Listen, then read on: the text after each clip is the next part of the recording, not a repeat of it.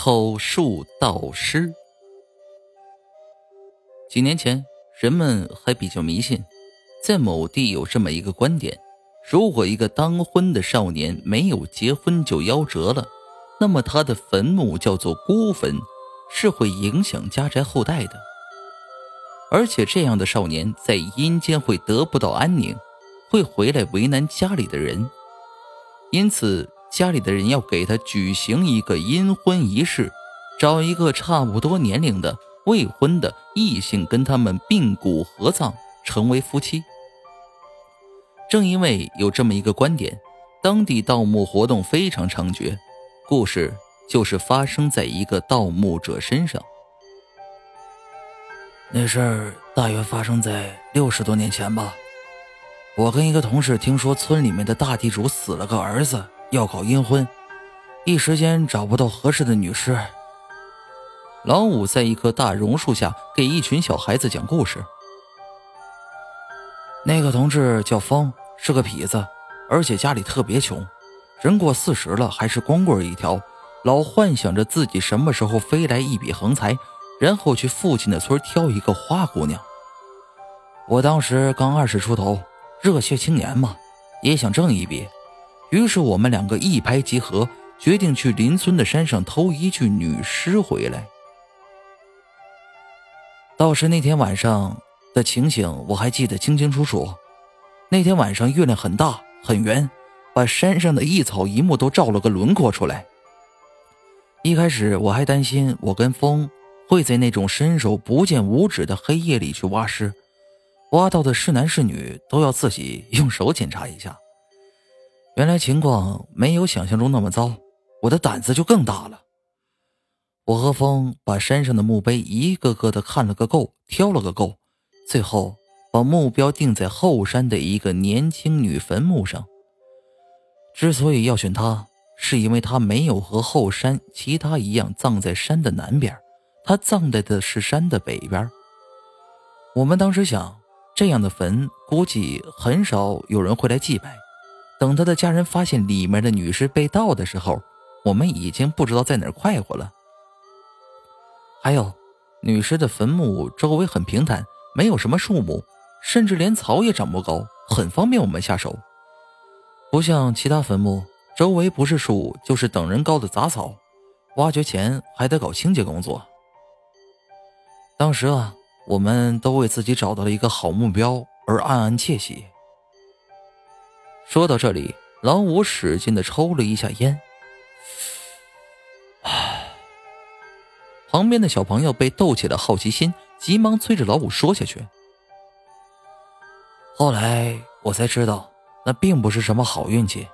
其实我们选中这个坟墓开始，危机已经一步步的逼近我们了。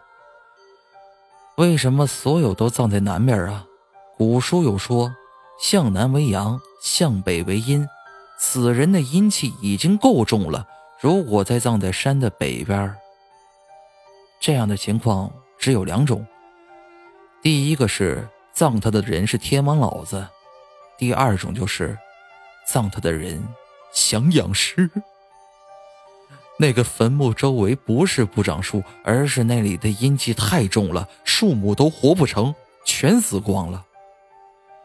唉，这些，如果我们当时都知道的话，风可能就不会死，我也不会。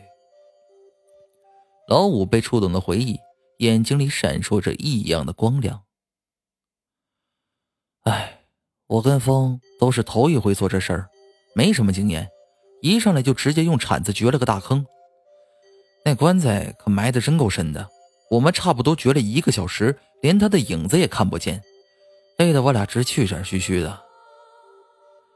哎，如果当时我们知道知难而退，如果当时我们知道知难而退，老五一直在埋怨着自己当时的行为，一直在后悔。榕树下，鸦雀无声。只剩下老五似低诉是哭泣般的说着这几个字儿。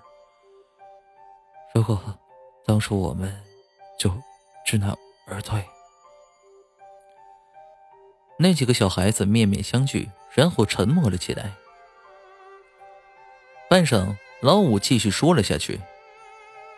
大约再过了十几分钟，风哎呀一声叫了起来。我循声望过去，发现风的铲头竟然粘着一滴血，一滴黑红色的血，在惨白的夜色下面，这滴血好像着有一种不可言喻的魔力。他会让看见他的人不想移开眼睛盯着他，然后慢慢的、慢慢的失去自己的意识。哎，老五，我觉得这个位置土有点特别。风对我喊了一声，也幸亏他这么喊了一声，我才回过头来。我把头转向风，只见他拿一手拿着铲子，一手指着刚才他下铲的地方。我俯下身子，定睛一看，看见灰黑色的泥土中间好像有一团肉色的东西。当时我好奇心被激了起来，马上用手把附近的泥土搬了下来。可是，就当我看清楚那肉色的东西的时候，我不禁倒吸了一口凉气。天哪，那是一只人的胳膊！而且胳膊后面好像还连着整个身体。一下子，我瘫坐在地上，使不出力气来。虽然说我是来挖尸的，但是毕竟我是第一次做这种事情。而且一开始我是想先掘到一副棺木，然后再开棺验尸的。可我没想到，今天跳的女主人翁竟然没有棺木。最邪门的事儿，从他手臂看来，这具裸葬的好像一点也没有腐烂。我记得墓碑上刻着他的下葬日期，他已经下葬三年多了，是三年多呀！太多太多意料的事儿了，太邪门了。风没有我这么胆小，他一见到女尸，马上上来用手搬开女尸周围的泥土。哪管她是不是腐烂呢？可能在他眼里，没有腐烂的女尸更好，可以卖个好价钱。不到半个小时，女尸被风整个挖了出来。她保持的很好，像个活人一样，只是手臂上有一道红色的疤痕，估计是风刚才铲子给弄伤的。女尸的眼睛附近有两个黑眼圈，很大，嘴唇紧闭，看上去给人一种……无法用言语表达的感觉。他是冤死的吗？他有话想说吗？那为什么嘴唇却紧紧的闭上？风是一个地地道道的痞子，他看见女尸的黑眼圈后，还开玩笑的说：“哎，你看你这么大个黑眼圈，活着的时候没睡好吧？哼，放心，马上给你找个男人陪你去阴间睡个够。”哈哈。不用了，你来陪我就好了。一刹那间，我仿佛看见女尸开口说话了，是一具已经下葬三年的女尸在说话呀！啊！我竭尽全力的喊了出来，崩溃了，我真的崩溃了。从刚才到现在，我一直都是处于压抑的状态，那女尸竟然能开口说话，我想。我们今天真的撞了邪了。风把头扭过来看向我，一脸抱怨的神色。你叫个啥呀？